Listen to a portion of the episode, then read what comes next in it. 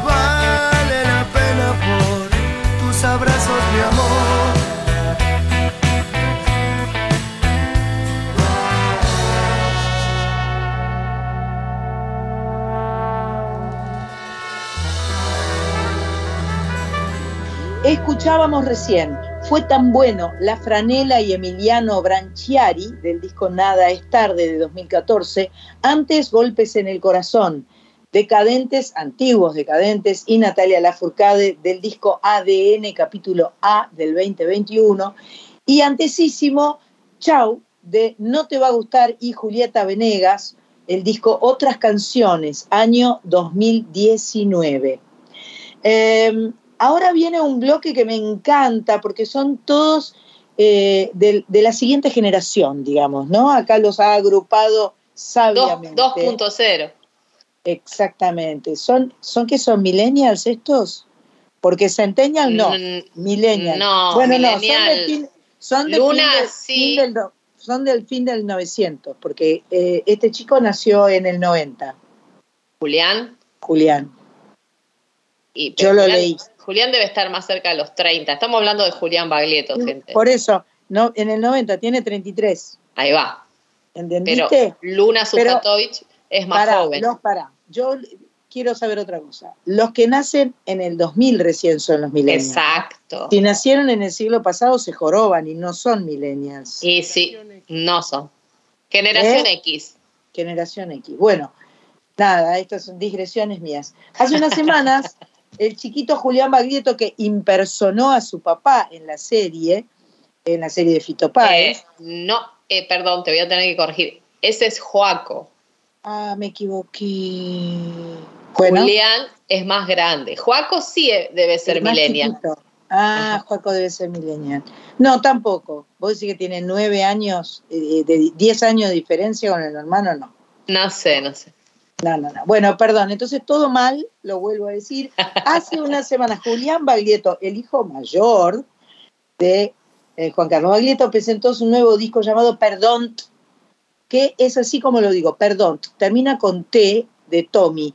Así que le tenemos que preguntar por qué. En algún momento charlaremos con Lo él. y se llamaremos y le preguntaremos.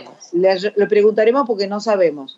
Lo presentó en La Tangente, el álbum tiene 10 canciones, 8 que fueron compuestas por él, una versión de un tema de Spinetta y una versión de un tema de Pedro Guerra. Vos pones cover, a mí no me gusta decir cover, me gusta decir versión, prefiero, ¿no te parece? Es que el cover es tratar Una de calcar.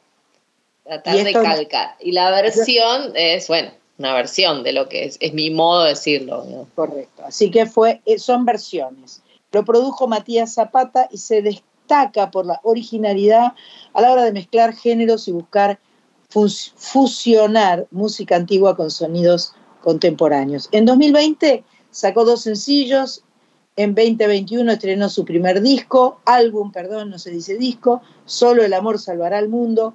Además es batería.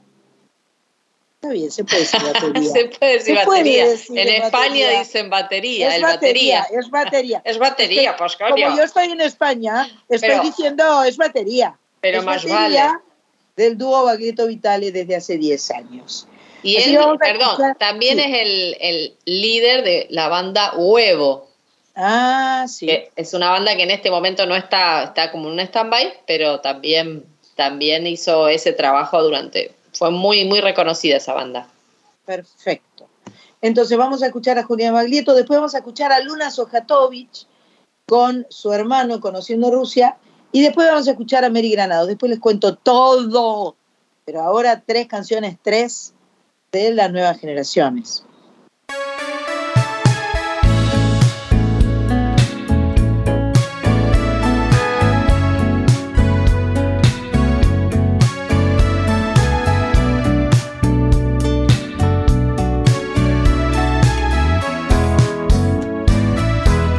Otra vez recuperé por lo que luché. Siento que ya no vendrán esas ganas de jugarme, dando vueltas sobre mí.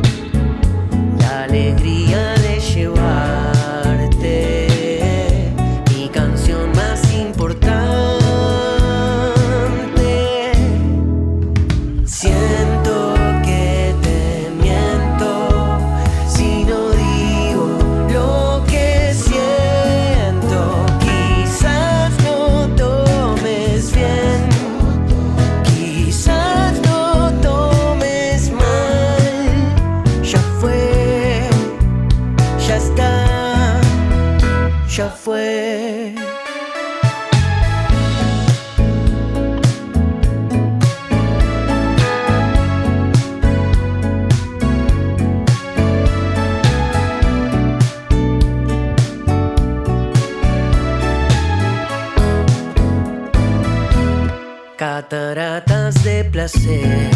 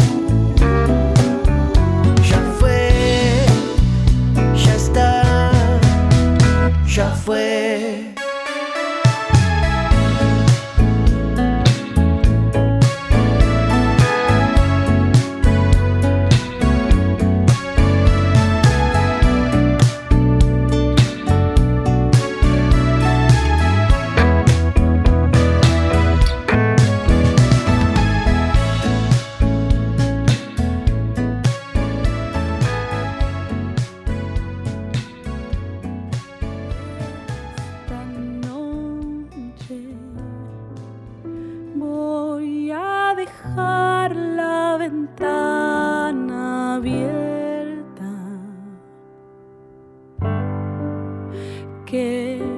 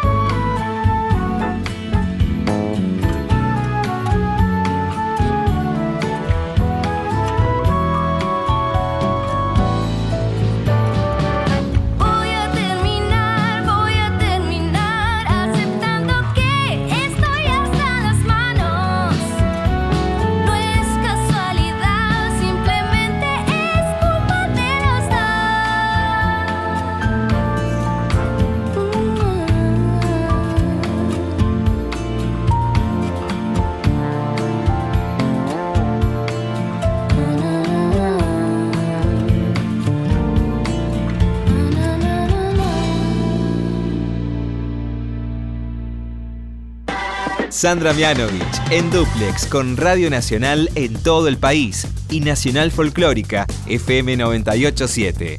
Soy Nacional. Hasta las 21.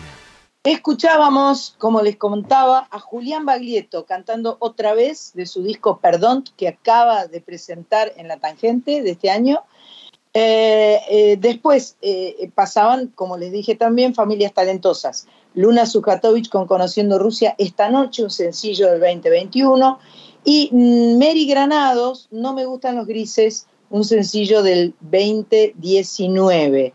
Luna se va a presentar el 12 de octubre por primera vez en el Río de la Plata, en Uruguay. Bueno, nada, tenemos nuestro primer invitado, estábamos muy contentas porque estamos en comunicación con Homero Chiavarino. ¿Está bien? Dice, dice Chiavarino. Exactamente. Perfecto. Que es un correntino devenido a rosarino santafesino. Mirá, mirá, mirá mi invento, ¿no? Pero un poco, un poco va por ahí, me parece. Va un poco por ahí, va un poco por ahí. En realidad soy santafesino, criado en Paso de los Libres, eh, provincia de Corrientes, desde muy chiquito y después a los 18 años volví a la ciudad de Rosario, así que es como que soy correntino y santafesino en misma proporción, porque más o menos viví la misma cantidad de años en las dos provincias. Perfecto, pero el origen sigue siendo santafesino, lo, por lo cual me lleva a mantener mi máxima de que son plaga. Los, antes decía los rosarinos, pero ahora ya hay muchos santafesinos también dando vuelta, así que evidentemente Santa Fe es una provincia eh, con mucha música, con mucho arte, con mucho talento en general. Sí, Santa Fe es una provincia muy rica, tiene una extensión también muy interesante, muy importante en la provincia, en la, República Argentina, entonces como que da para todo, mucha mezcla. Y Rosario principalmente también, ¿no? Como una ciudad muy cosmopolita y que está muy atravesada no solo por la cultura rioplatense, si se quiere, con, eh, mirando para el sur de la ciudad de Rosario, sino también si miramos un poco hacia el norte, la ciudad de Santa Fe y todo lo que nos, los 600 kilómetros que tenemos hasta que empiece la provincia del Chaco, eh, una provincia muy ligada también al campo, a las ruralidades y, y, con una fuerte impronta costera, que creo que eso es lo que de alguna manera identifica la provincia de Santa Fe también. Sin duda. Bueno, Homero Chavarino, invitado de mi amiga Corizo. Adelante usted. Bueno, eh, esta sección, Homero, ¿cómo te va? Se llama Mundo Interior.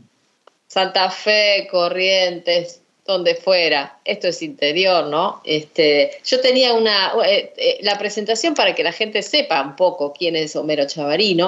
Este, puedo decir que es, un acordeonista, es, guitarrista, es cantor, eh, compositor, actor. Yo tenía la versión de que habías nacido en Paso de los Libres, se ve que me falló la fuente ahí, este, y, que, y que te habías mudado ya este, post estudios secundarios a, Rosario, pero sobre todo es un gran investigador y, difusor de, especialmente del chamamé ¿eh? y, de la, y de la cumbia, de la buena santafesina, como, como dicen. Este, y, bueno, en, en medio de, de, de, todos estos años, digamos, este, en nuestra ciudad de Rosario, especialmente eh, cuando yo lo conocí, era como actor, básicamente, hasta que vi uno de sus espectáculos de sus obras, que se, llamaba eh, nunca, Yo nunca fui a Buenos Aires, en donde me desayuné que tocaba el acordeón como toca, increíblemente, chamamé, cumbia, eh, bueno. yo te escuché decir que el chamamé es algo así como, como el paisaje sonoro ¿no? de, Corrientes. Entonces, me interesa eh, preguntarte primero, ¿cómo fue ese contraste? Porque vos te criaste muy chico allá en, Corrientes, mamaste mucho eso, fue una cosa casi visceral que, que, de hecho, tu primer banda fue a los 10 años, la armaste vos y eran jóvenes o algo así, Juventud eh, Chamamecera. Ahí va, Juventud Chamamecera se llama, con 10 años, primer banda, ¿no? Y de pronto eso a los 18 terminar el secundario y decir, me voy a Rosario, donde chamamé poco y nada, el rancho, de Ramón Merlo era lo único que había en, en Rosario este, que era más urbano, que era más, más rock nacional, y te viniste encima a estudiar composición a la Siberia y orquestación. O sea, ¿cómo, fue ese contraste? O sea, contá un poquito por ahí. Y en realidad siempre pensé que iba a ser un gran contraste venirme a Rosario, una ciudad como vos decías, que, que viene con otra onda, que tiene otra historia con la música popular, que viene de la mano de la trova, de los troveros, de la canción. Eh, pero por suerte en Rosario me, desayuné de que forma parte del mismo litoral del que yo venía. Digo, Rosario es una ciudad también que fue fundada eh, en las márgenes del río Paraná, el mismo río Paraná que baña las costas de, la ciudad de Corrientes o que eh, pasa por Misiones y que viene del Brasil. Y creo que de alguna manera es ese río el que trae toda esa cultura y trae como una voz que es la misma voz y que va tiñéndose de alguna manera de distintas regionalidades a, lo largo y a lo ancho de su trayecto. Pero en Rosario, eh, eh, a lo largo de estos años, hace 20 años que vivo en la ciudad de Rosario, eh, he podido encontrar esos focos más folclóricos y chamameceros que yo pensé que de alguna manera aquí no existían. Y te voy a decir la verdad y voy a ser sincero, cuando me vine a estudiar en Rosario a los 18 años, estaba huyendo de alguna manera de todo eso. claro. y pensaba que, en Rosario iba a, zafar y no fue así, porque Rosario tiene una gran historia también con el chamamé, fue una de las ciudades que, fue epicentro del chamamé allá por la década del 30, 40 del siglo pasado, cuando los primeros chamameceros empezaron a, salir de la provincia de Corrientes en busca de, la industria musical, quisieron eh, ir a buscar las grandes ciudades para ir a grabar, para empezar a ir a las radios porque no olvidemos que el chamamé, a diferencia del tango quizá o de eh, estos géneros que son mucho más urbanos y que nacieron dentro de grandes ciudades, el chamamé viene como del campo, de la ruralidad, y donde no había eh, toda esta, esta infraestructura que por ahí Buenos Aires les ofrecía o que ofrecía también Rosario. Entonces cuando empezaron, sí. No, no, no, seguí, seguí, no te quiero interrumpir. Que cuando empezaron a venirse para este lado, eh, en la década del 30-40, también aquí en Rosario se instalaron los grandes frigoríficos, los que hoy todavía siguen estando en la zona sur de la ciudad de Rosario, y en los frigoríficos la mano de obra en ese momento era mano de obra correntina, chaqueña, formoseña, porque eran los que manejaban bien el cuchillo, eran los que sabían de postar y que trabajaban ya con la carne. Entonces todas esas comunidades de correntinos, entrerrianos, formoseños, chaqueños que empezaron a venirse a trabajar, eh, se empezaron a quedar por cuestiones de, laburo y, de poder encontrar eh, un, buen sustento y qué sé yo, empezaron a formar familias y formaron una gran comunidad de litoraleños y provincianos. Y cuando los chamameceros empezaron a venir en aquel momento, vieron que acá tenían ya una plaza de laburo interesante con todos estos provincianos que ya vivían en Rosario, tenían, a su público. Entonces muchos vinieron y se quedaron. Eh, entonces aquí también se sembró de alguna manera esa semillita chamamecera que, que, hoy ya dio grandes frutos, que hizo que, por ejemplo, Tarragorros, uno de los exponentes más importantes de la historia del chamamé, el hombre que más discos vendió, que más produjo, lo hizo desde Rosario. Tarragorros se quedó a vivir acá. Vivía en Rosario y vivió 30 años en Rosario, murió acá en Rosario. Entonces, gran parte de esa historia chamamecera, de alguna manera, eh, eh, fue proyectada desde la ciudad de Rosario. Entonces, todo ese, ese, ese mito o esa cosa que yo pensaba que estaba huyendo de algo, en realidad me estaba viniendo a meter más en el corazón de la bestia, ¿no? Te adentrabas, te adentrabas. Sí, Y bueno, a punto de que eh, estás haciendo este espectáculo Garupac este, junto a Julián Venegas y Joel Tortul, eh, que son temas de Ramón Ayala, justamente. No sé si, si vos querés tocar ya que directamente escuchemos algo, Eso porque te conozco. Eso sí, porque lo escuchamos hablar y me encanta todo lo que cuenta, me parece sumamente interesante, estamos aprendiendo, pero me gustaría mucho que la gente escuche su música también. Así seguimos charlando con Homero Chavarino y ya lo escuchamos en su música y ya lo conocemos mejor.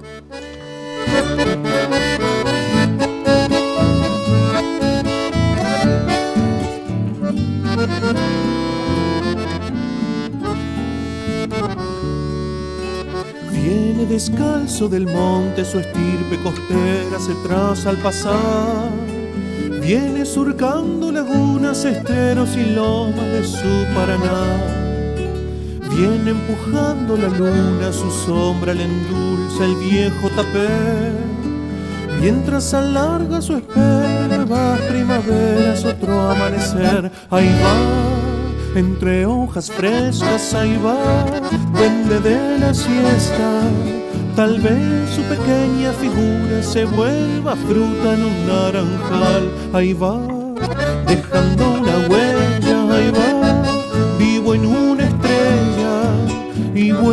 vuelve a ser con el tibio sol amarillo coembullar.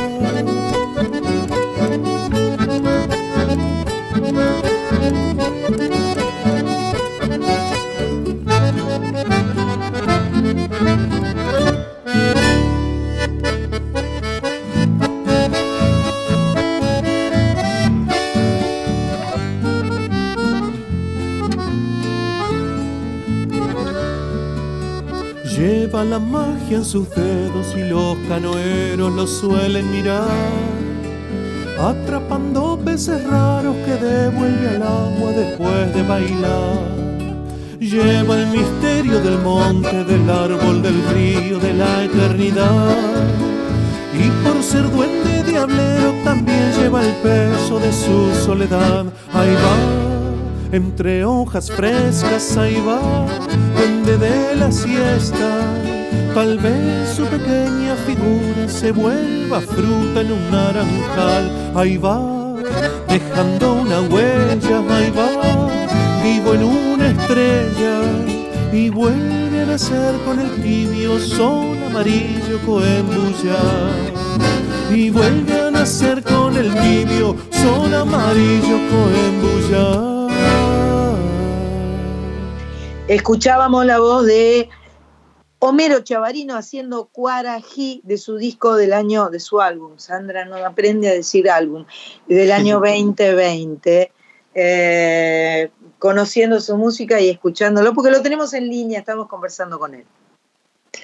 Bueno, este, ahí ya por lo pronto eh, hiciste ese álbum que se llama, que es homónimo, como a vos te gusta decir siempre tocaya, este, hiciste un montón de canciones eh, eh, tuyas. No sé si fue ese álbum el que llegó a oídos de Julián Venegas o de Joel Tortul. No sé cómo es que se encontraron, cómo es que pergeniaron este homenaje que le están haciendo a, Ramón Ayala, eh, que también es una difusión de, de, su música y una fusión donde aparecen eh, distintos estilos, porque Joel Tortul viene más del tango, a pesar de que también es muy dúctil, un pianista muy dúctil, y Julián Venegas viene más de la canción, de la trova rosarina, del rock, este, y se han mezclado en, este proyecto.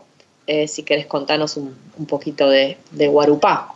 Bueno, eso en realidad lo que escuchábamos, Cuarajé, es como mi primer disco como, o álbum como solista, yo venía de, proyectos con grupos eh, que fueron deviniendo de esta primera juventud chamamecera, eh, que ya arrastra 20 años. Eh, este fue mi primer álbum solista y con Julián y con Joel ya nos conocemos hace muchos años, habíamos compartido algunos escenarios, siendo invitados cada uno de nuestros distintos proyectos. Eh, y de alguna manera había algo que teníamos ganas de compartir eh, algún proyecto juntos y apareció la figura de Ramón. En realidad apareció la figura de Ramón Ayala como eh, un común denominador. Digo, los tres ya habíamos interpretado la obra de Ramón, ya habíamos grabado temas de Ramón por separado.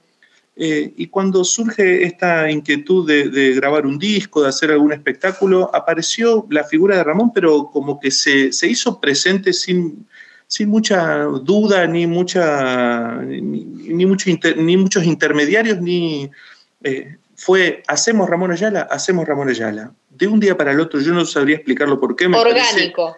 Orgánico, natural. orgánico y se lo debemos a la, magia de Ramón Ayala, ¿no? Que de alguna manera su energía está como muy presente con, su folclore del Nordeste, con su poética. Ramón de alguna manera eh, pudo mezclar los dos mundos, el mundo de la música folclórica más de raíz con el de la canción, y con el de una nueva poética, ¿no? Ramón dice cosas nuevas eh, en sus obras y que las viene diciendo eh, desde la década del 60, ¿no? Ramón cuando compuso el Mensú, en su momento ella estaba denunciando la explotación eh, de, los hacheros, la explotación de, los yerbatales, estaba eh, denunciando una cosa que, para ese momento no era tan común en un artista popular o del folclore.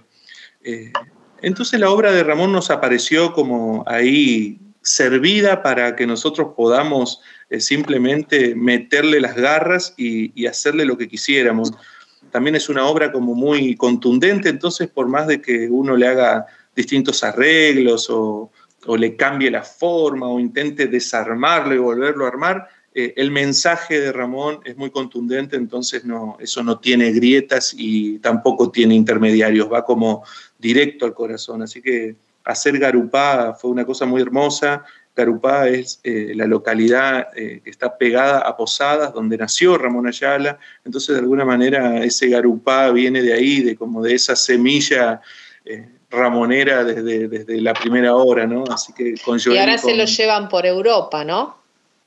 Y ahora en octubre nos estamos yendo para Europa, vamos a Portugal, a España, a compartir un poco de esta música y de esta poética que también eh, muy interesante saber qué, qué, puede pasar ¿no? con el chamamé y con la música del litoral en aquellas tierras, pero que de alguna manera un mensaje universal como el de Ramón yo creo que, llega en cualquier parte del mundo. Sí, es patrimonio, ¿no? El, el chamamé. El chamamé. El chamamé fue nombrado por la UNESCO como Patrimonio Cultural Inmaterial de la Humanidad. Así que vamos con esa chapita bajo el brazo. Más vale, claro. Podríamos escuchar? ¿no? Sí, vamos a escuchar, por favor, por favor, por favor. Del brazo de mi compañera a la pista suelo llegar. Chaquiani, los mitad no me vaya a fallar. A ver, amigo musiquero, métele fuerte al acordeón, que a mí me gusta el entrevero porque me alegra el corazón.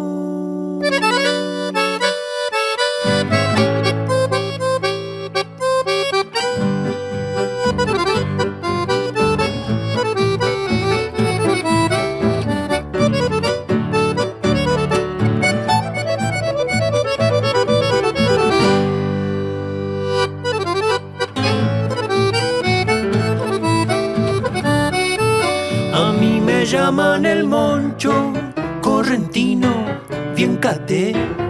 No hay guaina que se resista si le canto un chamame. Y cuando llego a algún baile, no respeto ni al patrón. Con mi pañuelo bordado, pido cancha en la reunión. Del brazo de mi compañera a la pista suelo llegar Los mitad, no me vaya a fallar. A ver, amigo musiquero, metele fuerte al acordeón, que a mí me gusta el entrevero porque me alegra el corazón.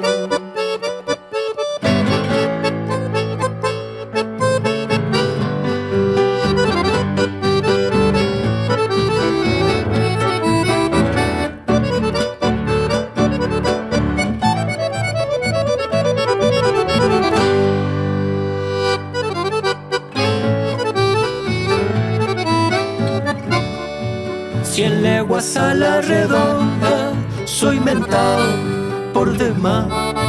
Y no hay quien me pise el poncho, como todo buen cambal. Y con mi trabuco al cinto me de hacer respetar.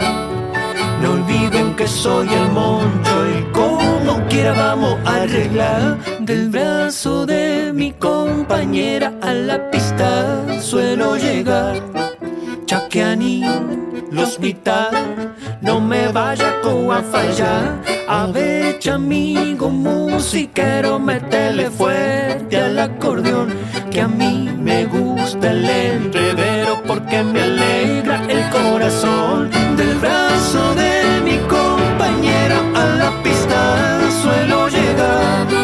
Chaquiani, los mitad, no me vaya a fallar.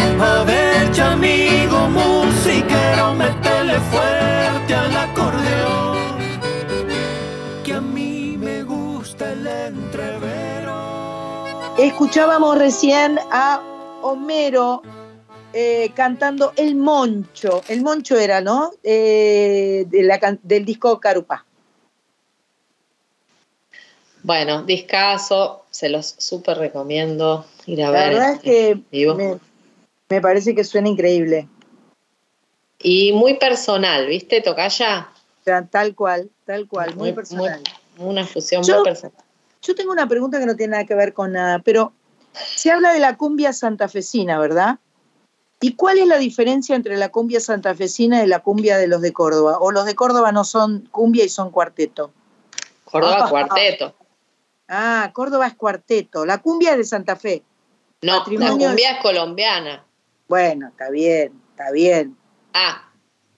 Córdoba tiene su cumbia también, pero la cumbia santafesina tiene otro origen que es que viene de la cumbia peruana en realidad. Ah, mira. Que viene de la cumbia con guitarra eléctrica. Eh, había como en Perú se empezó a usar la guitarra eléctrica para tocar cumbia porque estaba prohibido el rock. y empiezan a meterle guitarra a la cumbia. Y esa cumbia es la que viene para estos lados y se fusiona acá eh, con la cumbia más colombiana, que era la de los guaguancó, o esa Guaguancó. primera cumbia que empezó a sonar en Argentina. Y la cumbia santafesina tenía esa particularidad. La- el instrumento líder era la guitarra eléctrica. Si uno escucha los riffs, son todos de guitarra eléctrica, limpia, sin, sin distorsión. Eh, y después, a lo largo del tiempo, fue tomando más protagonismo el acordeón como, como instrumento principal eh, de la cumbia santafesina. Pero la cumbia santafesina original es con guitarra, no es con acordeón. Después el acordeón le, le ganó el protagonismo. ¿Viste cómo se aprende? Ah, Preguntando se aprende. Hay que preguntar. sí, yo no sabía, yo no sabía. La Sobre todo a que- gente que está muy informada y que Claro. sabe mucho, como es el caso de Homero. Eh, y bueno, entre otras cosas de lo que sabe mucho también Homero es de actuación. Yo a Homero lo conocí improvisando con los Jumping Frijoles hace muchísimos, ¿cuántos años? Un grupo de teatro.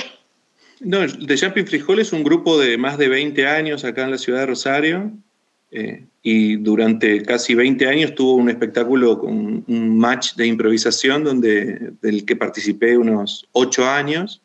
eh, pero es verdad, ahí nos conocimos con Sandra, yendo al, al mítico Café Berlín, donde hemos hecho funciones más de 12 años consecutivos, todos los Ah. jueves ahí con el match de improvisación. Ni una función igual a la otra, todo es muy, muy, era muy divertido. No existe más ahora el macho, sí. Todavía Ahora no, existe. ahora no está. Ok. Eh, bueno, no sé cómo estamos de tiempo, si seguiremos charlando en un rato, si... Sí, yo creo que vamos a seguir eh, charlando dentro de un ratito eh, para que nos cuente de Armando Lío. A mí lo de Armando Lío me parece extraordinario. Una banda que se llame Armando Lío está muy Para chicos. Así que ahora este, Seguimos hablando de la parte actoral. Noticias, propagandas y demás, y, segui- y seguimos después en Soy Nacional.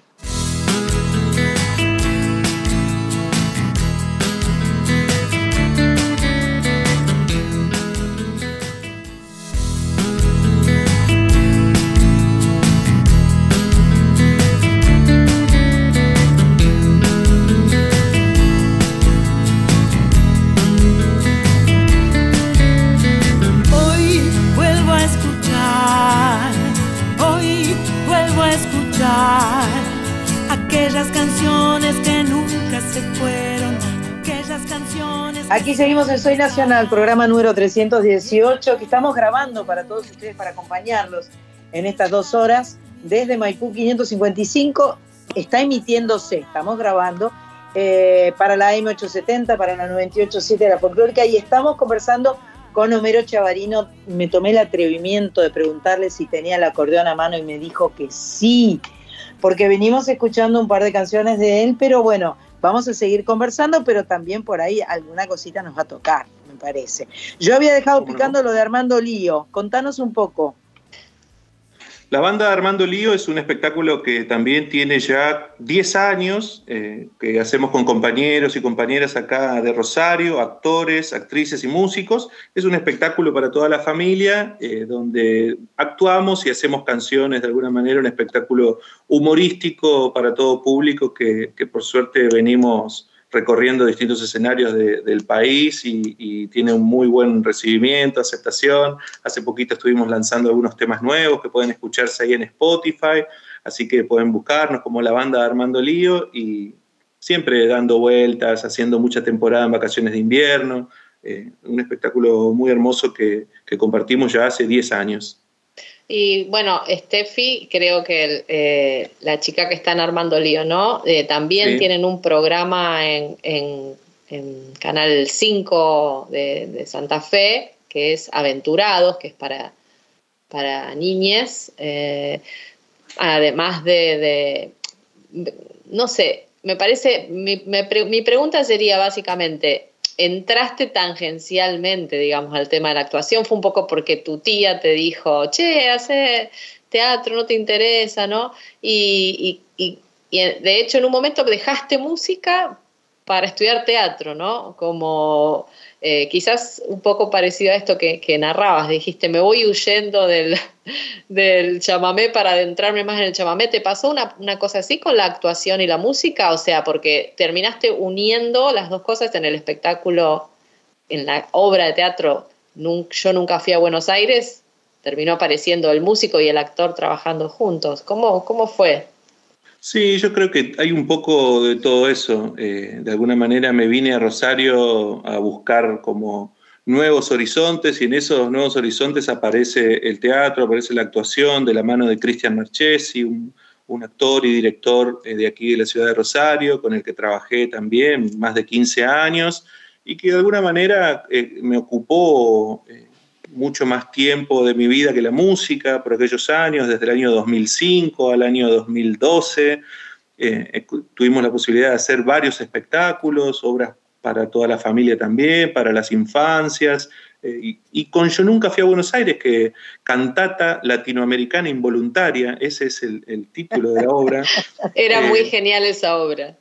de alguna manera en Yo Nunca Fui a Buenos Aires se mezclan bien el teatro y la música, ¿no? Es una cantata, es una, suerte de, obra, una comedia musical, y ahí pudimos, o pude por lo menos, eh, mezclar las dos cosas y volver también un poco a la música y, al acordeón, que lo tenía como un poco abandonado por, por, la actuación, había dejado también la carrera de música, había empezado la Escuela Provincial de Teatro y Títeres, entonces de alguna manera me había cooptado un poco el teatro mi tiempo, pero gracias a ese espectáculo de alguna manera volvía al escenario como músico acá en Rosario, donde no lo hacía tanto como lo hacía en la provincia de Corrientes con, mis conjuntos de la adolescencia y qué sé yo. Así que hoy por hoy puedo decir que me dio muchísimas herramientas para poder estar en escena, para poder pensar los espectáculos musicales como, como si fueran obras también, ¿no? que tienen un principio, un desarrollo y un final, y no solamente como como un músico que se sube al escenario, agacha la cabeza y, toca sus canciones. Eh, creo que eh, a cualquier músico yo le recomendaría que, haga un poco de teatro o que, adquiera algunas herramientas de, escénicas como para, para poder estar mucho más libre arriba de un escenario, ¿no? Bueno, ustedes son actrices y músicos. Todas, las herramientas son buenas arriba del escenario. Todas las herramientas que uno puede obtener me parece que son liberadoras y son eh, eh, eh, ensanchan tu, tus horizontes. Ay, me gustó ese acordeón. Cantanos algo, por favor. Cantanos algo. Algo clásico.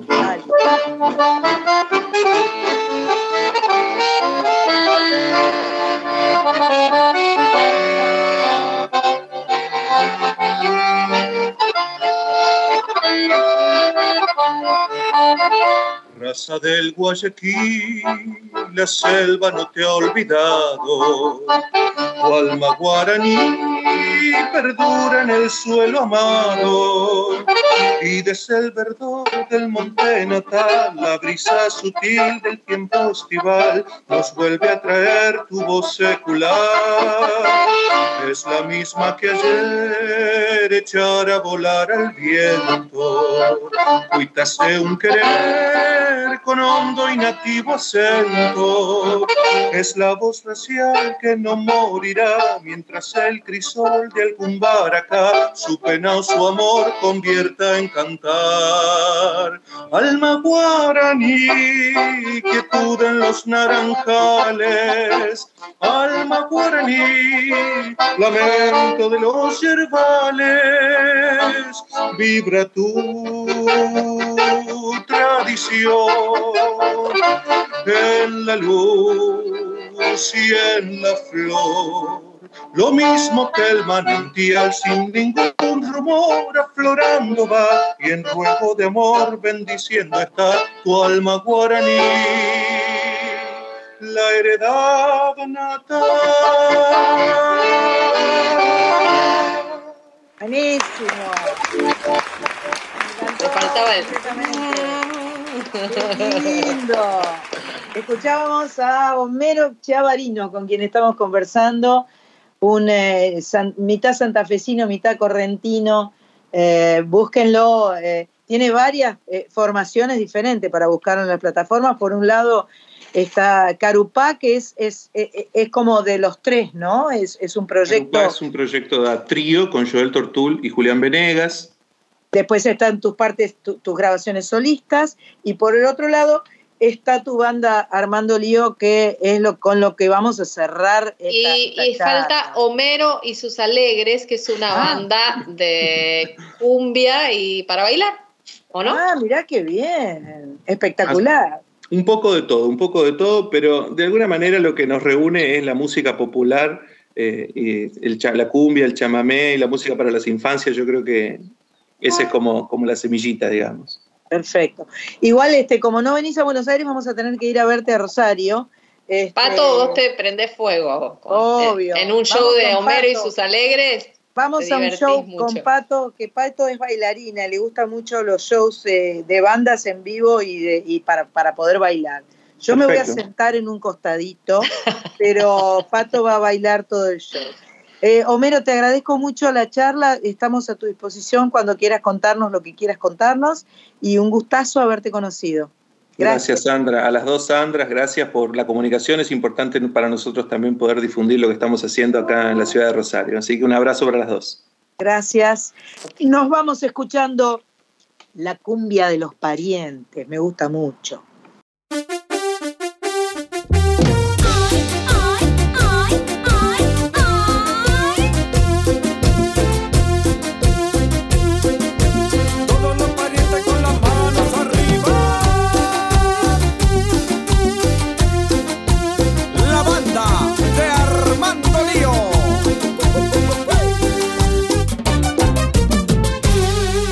Es la cumbia de los parientes para que baile toda la gente. Esta es la cumbia de los parientes para que baile toda la gente. Mi primo me pregunta por qué somos primos y yo le es hermano del mío, por eso somos primos, por eso somos primos, por eso somos primos. Esta es la cumbia de los parientes para que baile toda la gente. Esta es la cumbia de los parientes para que baile toda la gente. La novia de tu hermano la novia del vecino es la novia de él. Pero tuyo. Pero tuyo no es nada. La otra es tu cuñada, la otra es tu cuñada, la otra es tu cuñada. Esta es la cumbia de los parientes para que baile toda la gente. Esta es la cumbia de los parientes para que baile toda la gente. La abuela es tu bisabuela. El padre de mi bisabuelo, yo sé quién es. Me lo dijo mi abuelo. Tatara, tatara, tatara, tatara, tatara, abuelo.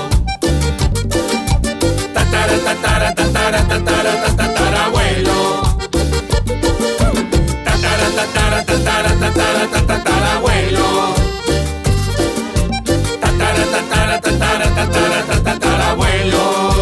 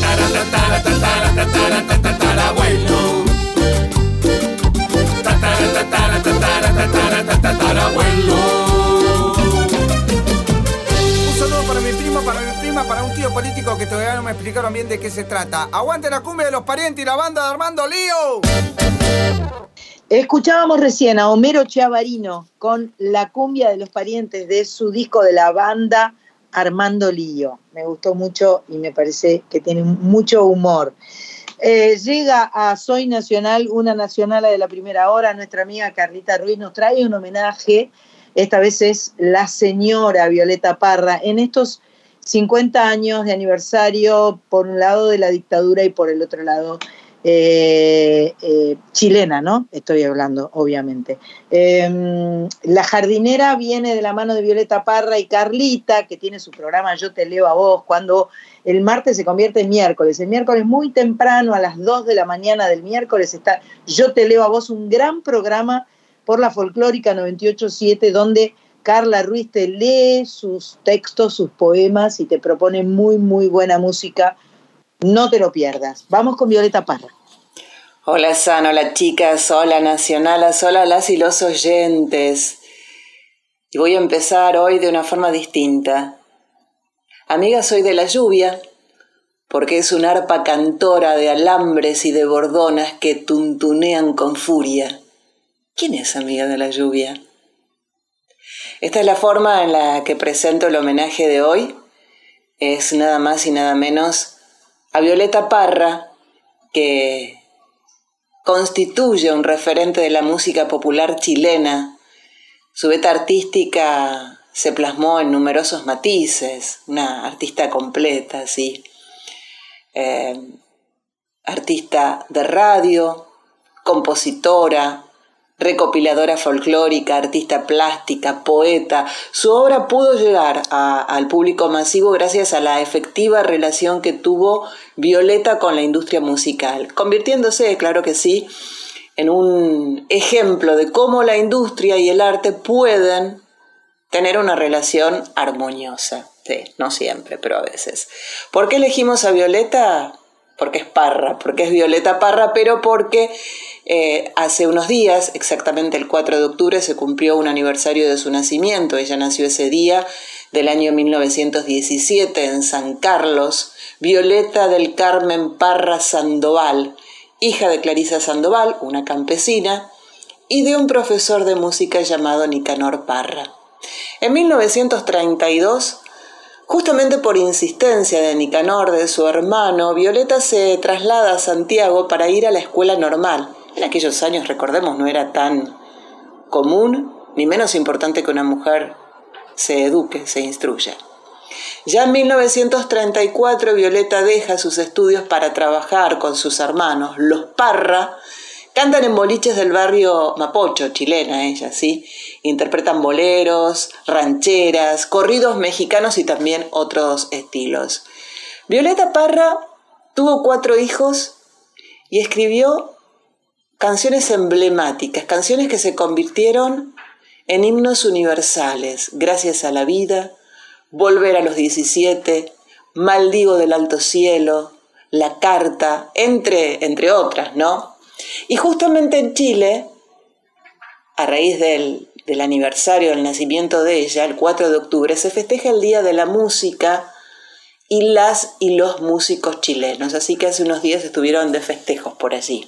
Claro, precisamente en su homenaje. Y cabe destacar que Violeta fue además la primera latinoamericana en exponer en el Museo del Louvre de París, allí en Francia en el año 1964 y también fue, fue promotora de varias iniciativas para recopilar y también revalorizar la música y la cultura popular de Chile. En Chile. Tuvo cuatro hijos, como les decía, escribió emblemáticas canciones y, y vamos a escuchar una de ellas, si les parece. La jardinera, Violeta Parra.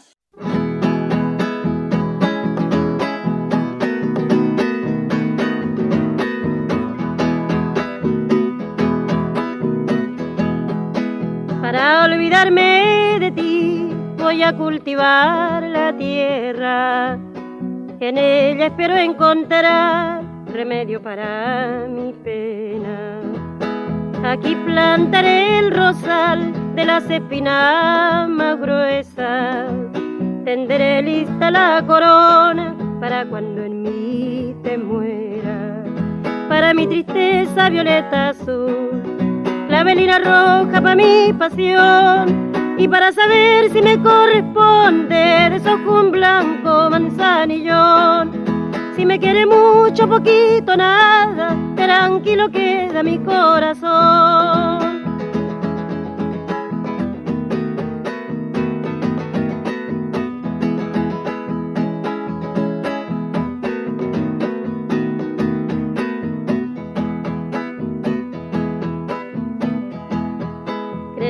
Irán poco a poco los alegres pensamientos cuando ya estén florecido, irá lejos tu recuerdo. De la flor de la amapola seré su mejor amiga. La pondré bajo la almohada para dormirme tranquila. Para mi tristeza violeta azul, clavelina roja para mi pasión y para saber si me corresponde desojo un blanco manzanillón. Si me quiere mucho, poquito, nada, tranquilo queda mi corazón.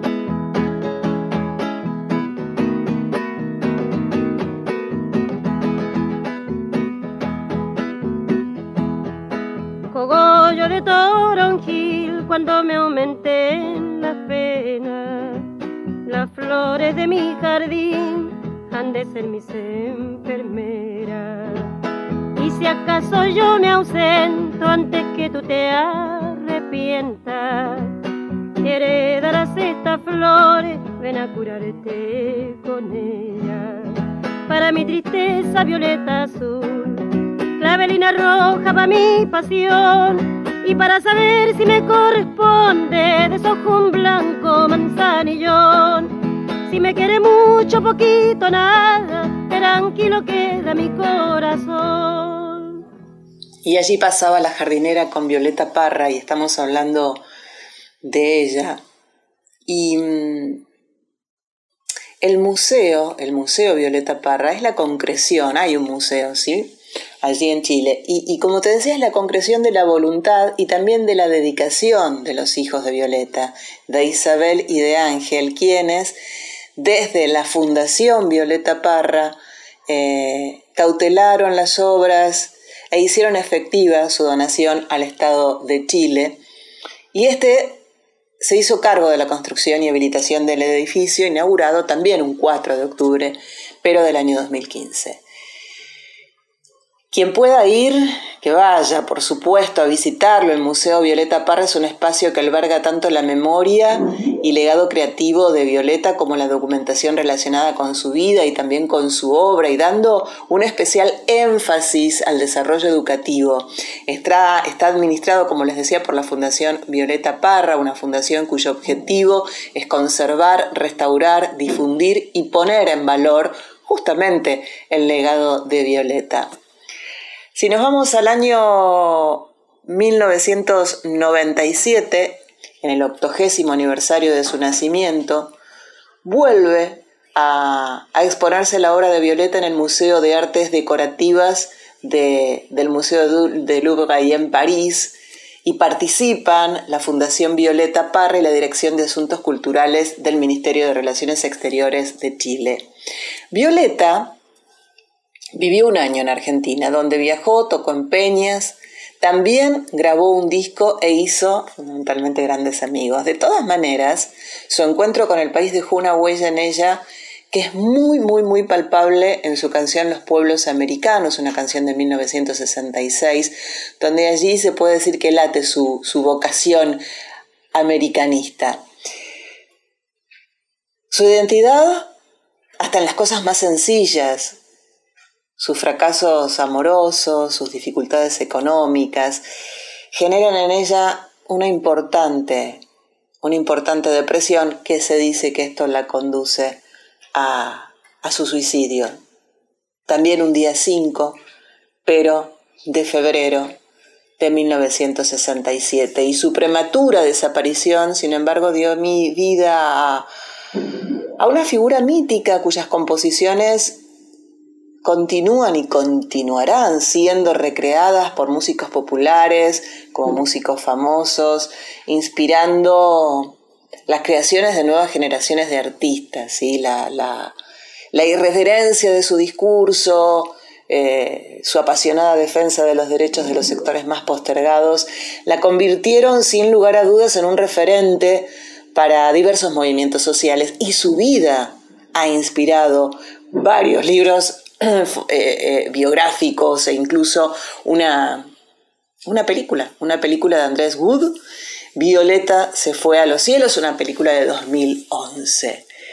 Y ya que Violeta se fue a los cielos, vamos con un clásico de Violeta Parra para, para despedir este, este momento de homenaje a una enorme mujer, música, artista. Maldigo del alto cielo.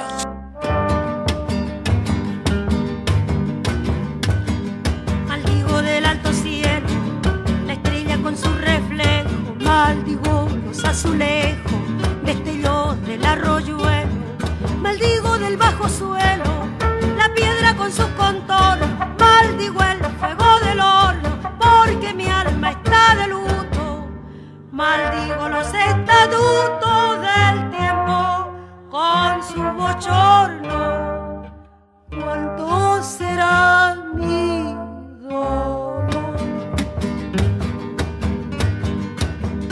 Maldigo la cordillera de los Andes y de la costa. Maldigo toda la angosta y larga faja de tierra.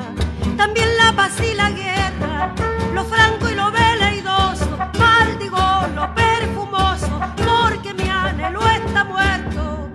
Maldigo todo lo cierto y lo falso, con lo dudoso. ¿Cuánto será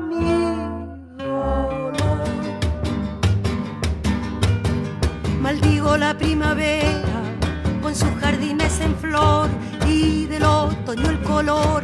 Yo lo maldigo de vera y la nube pasajera la maldigo tanto y tanto porque padezco un quebranto. Maldigo el invierno entero con el verano sincero. Maldigo profano y santo, grande será mi Maldigo la solitaria figura de la bandera, maldigo cualquier emblema, la Venus y la Araucaria, el trino de la Canaria, el combo con su planeta, la tierra y todas sus grietas, porque me aqueja un pesar. Maldigo del ancho mar sus puertos y sus caretas, grande será mi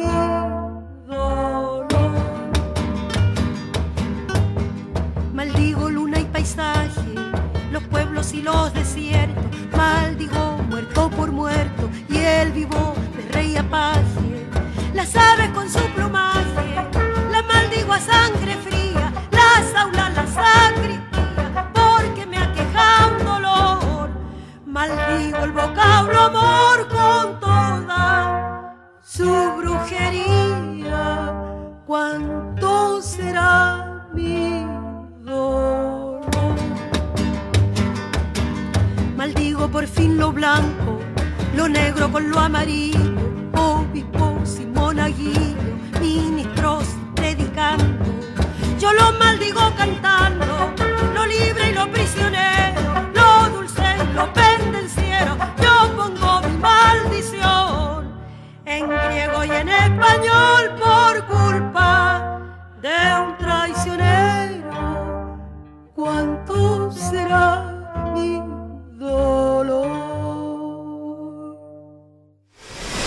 hasta las 21. Soy Nacional. Escuchábamos este homenaje a Violeta Parra de la mano de nuestra nacional, a Carlita Ruiz, eh, que fue ilustrado por La Jardinera, cantado por Violeta Parra, y Maldigo del Alto Cielo, también cantado por la misma eh, gran poeta eh, chilena Violeta Parra. Ahora tenemos una invitada, estamos muy felices.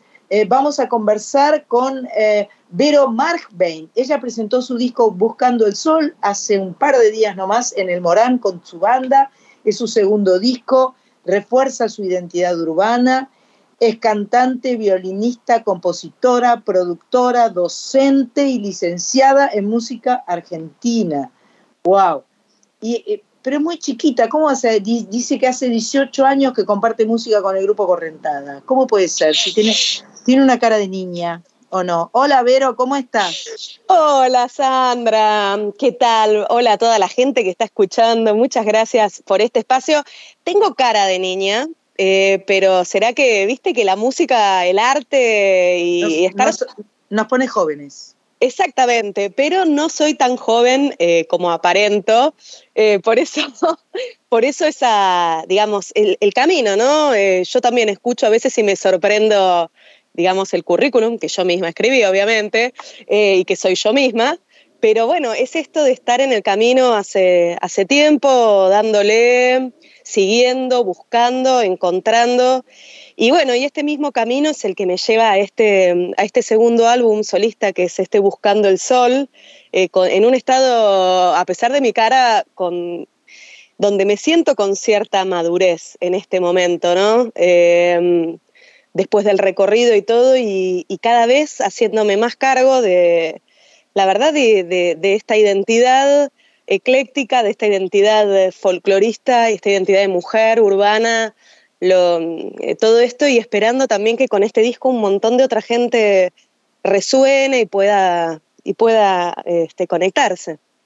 y lo primero que se me ocurre preguntarte es, eh, violinista y cantante. ¿Arranca primero el, tema violino, primero cantás y después cómo es?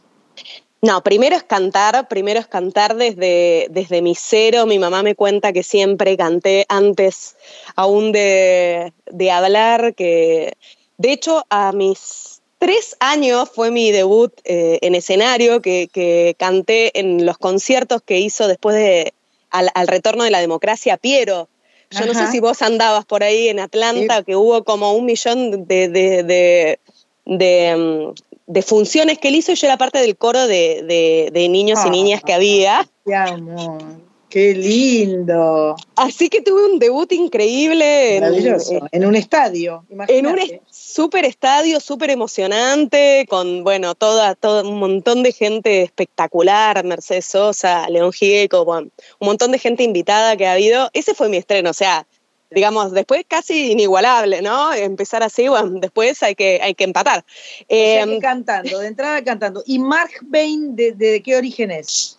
Mark Bain es ruso, eh, pero en, Rusia quiere decir hueso de caracú. O sea que yo siempre interpreto que, es un nombre criollo, ¿no? O sea, para otra localidad, pero sigue siendo criollo. Eh. así que bueno, sí, sí. Primero estuvo la voz, el violín en realidad me llegó más tarde, después aún de que, la guitarra, después que el piano, después que un montón de cosas a mis 19 años, eh, mi abuelo tenía la historia de que le habían roto el violín por la cabeza por desafinado y hacia ese momento yo estaba muy, muy ligada a él, él fue mi último abuelo que, sobrevivió, digamos, y quise darle el regalo y sorprenderlo. Eh, y cuando llegué a... Sí, y llegué a tomar la primera clase, nunca había visto un violín de cerca y lo agarré y era la sensación era que había tocado toda la vida. Fue como una cosa eh, mágica. fue muy porque no es fácil el violín, ¿eh? Es como, yo he escuchado gente que estudia violín, es como un lamento boliviano, ¿viste? Como, es complicado, no es un, no es un instrumento, ¿viste? Porque la guitarra, mal que mal, cualquiera puede poner un, rasguear, hacer un acordecito, ¿no? Tocar bien la guitarra sí es muy difícil pero el violín, tocar más o menos es muy difícil, ¿o no? Sí, bueno, qué sé yo, yo pienso, por ahí es mi, pensamiento de docente, ¿no? O sea, cada quien tiene facilidad para algunos instrumentos y sí que cada, cada cual tocar bien cualquier instrumento es, complejo, es difícil y, requiere mucho, eh, pero el violín lo que tiene es que la, traba está al principio, una agarra al violín y como vos decís, eh, por ahí es difícil al principio eh, hacer bien la coordinación, hacer sonar. Por ahí es verdad, te sentás en el piano, tú, sonó. Pero tocar una, una, obra de Chopin es igual de difícil que ah, tocar una de Bach en el violín. Eh, como que en realidad es así. y, es muy loco en realidad en el violín porque hay toda una, una línea académica sobre el violín, de, cómo tiene que ser la sonoridad del violín. Y después cuando nos metemos en la música popular, o en mi caso, que ando en el folclore y que he andado muchísimo por los caminos, caminos de Santiago del Estero adentro, tengo gente amiga en el corazón mismo de cuna de, de Sixto Palavecino y de un montón de otros violineros es desaprender realmente, porque para poder llegar a esa sonoridad hay que romper la técnica, hay que romper todo. Em, y, bueno, la verdad que es muy interesante como el camino de la música popular y en el violín, en, en, especialmente para mí, como todo ese contraste, ¿no? De, cómo en la academia, si bien yo vengo de, ambos lados, porque soy música popular y también soy música formada en la, cuando caí en la universidad pública, eh, en la espectacular Universidad de San Martín, eh, vengo de los dos lados y realmente poder meterse en un latir popular desde el violín es romperse, es romper la técnica, es romper con los maestros y maestras, es un montón de cosas, ¿no? Y creo que también hay algo de esa identidad, como yo digo, ecléctica o esa identidad de, confronte, digamos, que creo que se puede escuchar en, en mis canciones, en, mis maneras de interpretar el violín de un lado y hacia el otro, digamos, yendo y viniendo. Perfecto. Vamos a escucharte entonces, vamos a escuchar a Vero Markbein, que, que es con quien estamos conversando, que va a cantar, que va a tocar y después Coris la va a atacar. Ahí viene Vero, cantando y tocando el violín.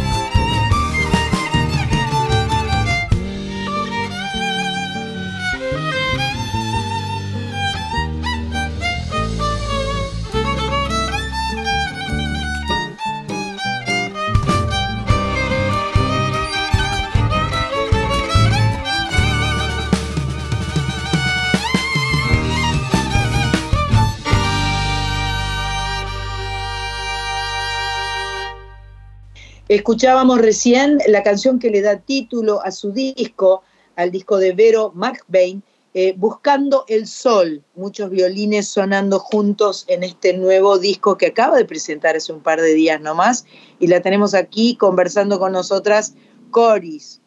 Adelante usted. Hola Vero, un gusto saludarte. Acá Sandra Coizo desde Rosario te estoy hablando. Y mm, eh, recién cuando estabas contando lo del tema del, sonido ¿no? y del audio, a mí me interesa mucho eso. Em, y, decías, eh, antes de, que te escucháramos eh, tocar, que la búsqueda del sonido más clásico del instrumento era muy diferente a la búsqueda más orgánica y más natural del sonido dentro de la música popular, de cuando te perdías en esos caminos de Santiago del Estero, ¿no? Eh, me preguntaba lo siguiente, dijiste, puedo tomar eh, cosas de uno y cosas de otro y meterlos, digamos, en, en los estilos, vamos a decir, hacer como un contrapunto con eso. Y me preguntaba si, sé que positivamente en el folclore eh, nuestro eh, no les molestaría este, que me, eches un, audio, un sonido este, más em, eh, limpio, pero me preguntaba qué pasa en, el, en, el, universo de la música clásica, porque vos también eh, integras otros grupos, eh, sé que estás con la Orquesta Sudamericana, sé que estás con este otro grupo Corrental, supongo que trabajás como sesionista. Eh, ¿Podés manejar eso y quitar de pronto ese sonido o cómo, cómo lo haces?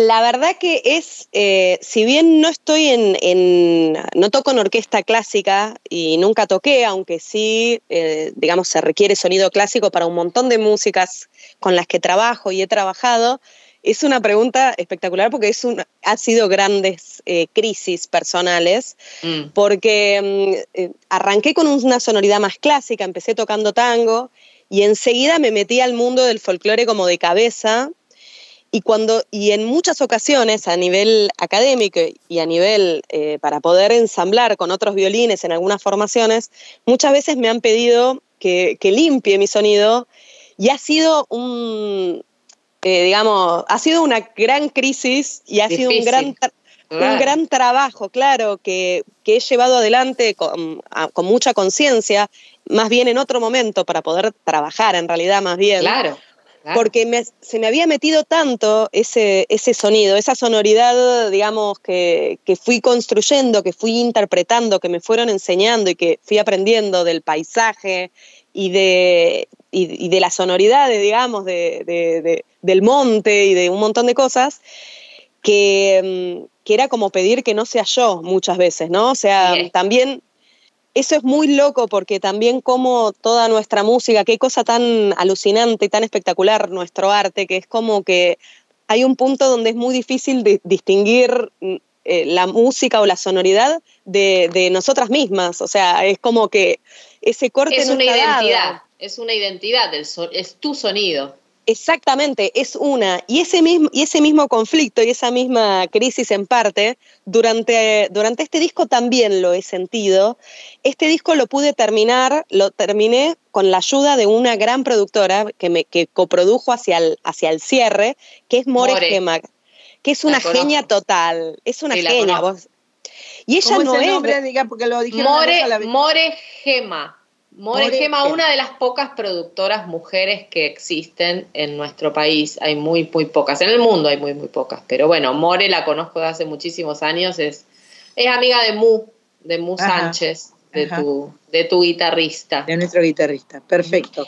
Es una genia, pero ella es del, clásico. Y también, eh, por, en algunos momentos, me pidió eh, determinada sonoridad que, o me sugería determinada sonoridad que también en parte fue romperme o fue decir, no, pero no soy yo esta, porque el camino es este y esto no, lo resuelvo con tanta soltura, ¿no?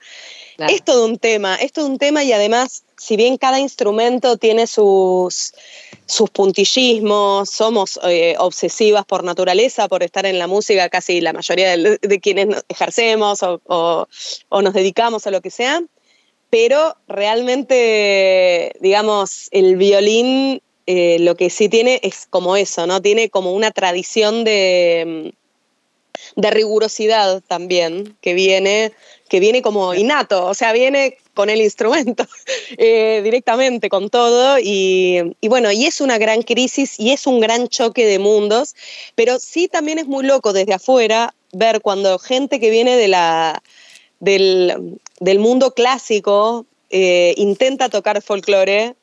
Ahí Imposible. Claro, ahí totalmente. Ahí como Capuzoto, es imposible. Se da cuenta realmente de, algunas cosas que son, que, una maneja con naturaleza, eh, con mucha naturalidad, y realmente son, eh, la ornamentación es muy, muy, muy compleja. O sea, eh, feliz yo que, que pude interpretarlo y aprenderlo en el lugar mismo, ¿no? O sea, realmente siento mucha identificación. Portamentos, cierta cosa así ah, como cierta cosa rústica el sonido. lo que llamaríamos los jeites. Los jeites. Exacto, los jeites. Los jeites, sí. Que yo creo que pasa un poquito en toda la música popular. Viste que la música country americana, de, de, eh, eh, norteamericana, digamos, también, tiene violín. tiene el violín con estas características también, ¿no? Como medio. Totalmente. Sí. Claro, claro, claro, total. Vamos a seguir escuchando a Vero Markbain, que es con quien estamos conversando, que acaba de presentar su disco. Eh, yo después le voy a preguntar si tiene una guitarra a mano, porque a lo mejor quiere. Pues sí, pues sí tiene, si no tiene, no. Eh, vamos a escuchar su disco y seguimos charlando con ella un poquito más.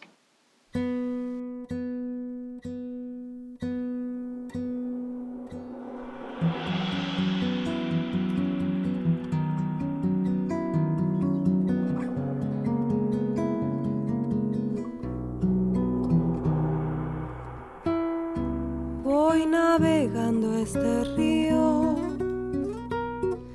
sin brújula, sin razón. Voy buscando simplemente donde la piel se vuelve canción. Voy buscando simplemente donde la piel se vuelve canción. Le pregunté a la tormenta dónde me quiere llevar y me respondió al oído, no hay ningún camino, el rumbo es andar. Y me respondió al oído, no hay ningún camino, el rumbo es andar. Tirando líneas cultivo paciencia.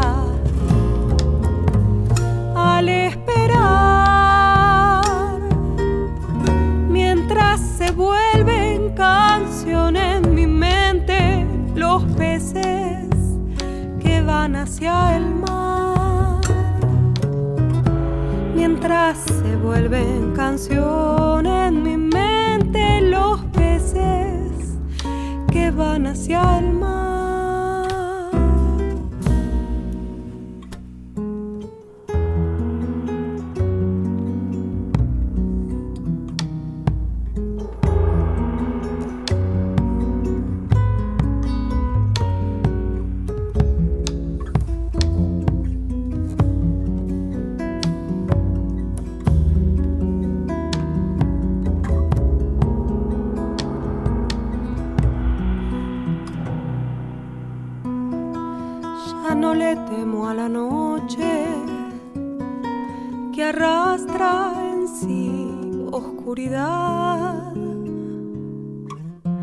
porque escondido en lo oscuro es tibio el arrullo de la soledad, porque escondido en lo oscuro es tibio el arrullo de la soledad. Y si un anzuelo perdido me lastima el corazón. El río escurre las penas y lava mis manos con tinta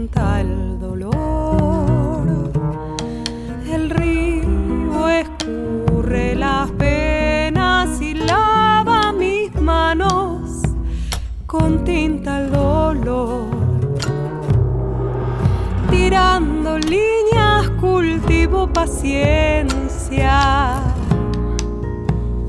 al esperar mientras se vuelven canción en mi mente los peces que van hacia el mar.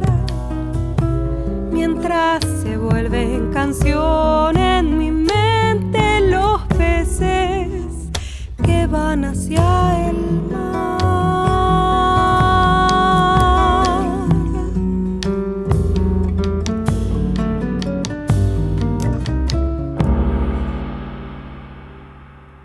Escuchábamos a Vero Markbein, Al Esperar, un tema pro- propio de su disco Buscando el Sol que acaba de presentar. Y ahora le hemos mandado que nos toque un poquito el violín, porque nos pareció que era lindo. Tuvimos a, a un, a un santafesino tocando un poco el acordeón y ahora Vero. ¿De dónde sos, Vero? Yo soy de Buenos Aires, o sea, Ah, soy fol- folclorista de Buenos Aires. Este, Bien. este es mi experimento. Me parece perfecto. Vero Markbein nos va a tocar un poquito el violín. A ver. Voy a tocar un, pedacito nomás, ya que hablamos tanto de, esto del violín, un, poquito del violín sachero, el violín, de los poquitos violines sacheros, violines montaraces que tenemos de referencia de hace, de hace décadas, que es del maestro Sixto Palavecino, un fragmento de Don Feliciano, que es en honor a otro gran violinero de la zona.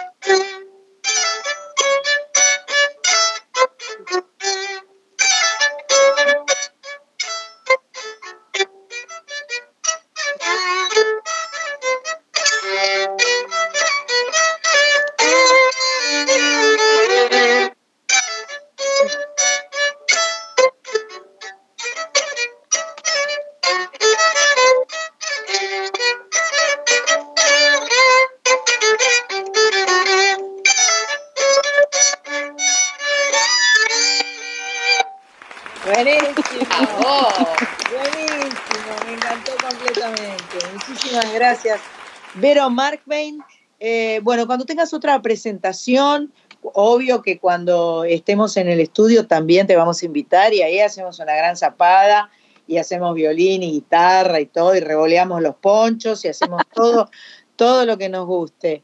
Eh, un verdadero gustazo conocerte, escucharte.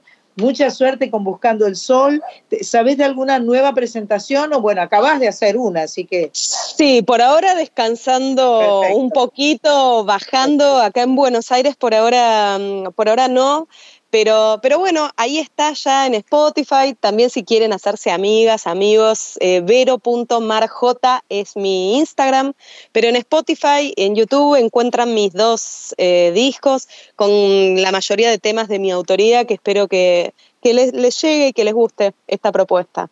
Por supuesto que sí. Un placer conversar con vos. Y quiero decirte que eh, acá mi amiga Sandra Corizo, que es una especialista en versiones, me dijo, tenemos que poner esta versión de esta canción de Charlie porque me gusta mucho. No voy a decir toda la- todo lo que dijo porque dijo más. Dijo, casi me gusta más. nunca le cuentes un secreto a Sandra. Nunca le es cuentes un secreto a. Sandra. No, le gustó mucho, le gustó mucho. Así que nos vamos a despedir de este Es programa un tema de 300. Charlie García. Perdón. Y de. Fabi, y de Fabi Cantilo Y de Fabi también. Cantilo. Y de Fabi exactamente. Cantilo. Charlie García, eh, Fabi Cantilo en la voz, eh, en la versión de Vero Markbein. Eh, en este 318 que ya se termina, dentro de una semana volveremos a estar grabados. Yo no estoy en la Argentina, estoy paseando por ahí y les mando un abrazo y un beso. Gracias, Machpato. Gracias, Cris Rego, por estar ahí eh, eh, haciendo que, que, todos nos escuchen. Gracias, Carlita Ruiz, por tu homenaje a Violeta Parra. Gracias, Tocaya querida. Y dentro de siete días nos encontramos aquí en este mismo lugar, en Radio Nacional. Ahora nos vamos con A punto de caer, pero Mark Bain. Buena semana para todos. Viajaste de verdad, pasaste sustos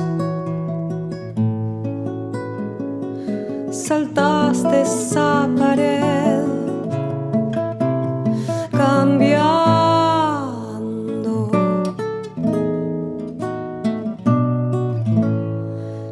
Estaba en un lugar a punto de caer. Y aunque te parezca extraño, música es lo que das. Si estás así, piensa.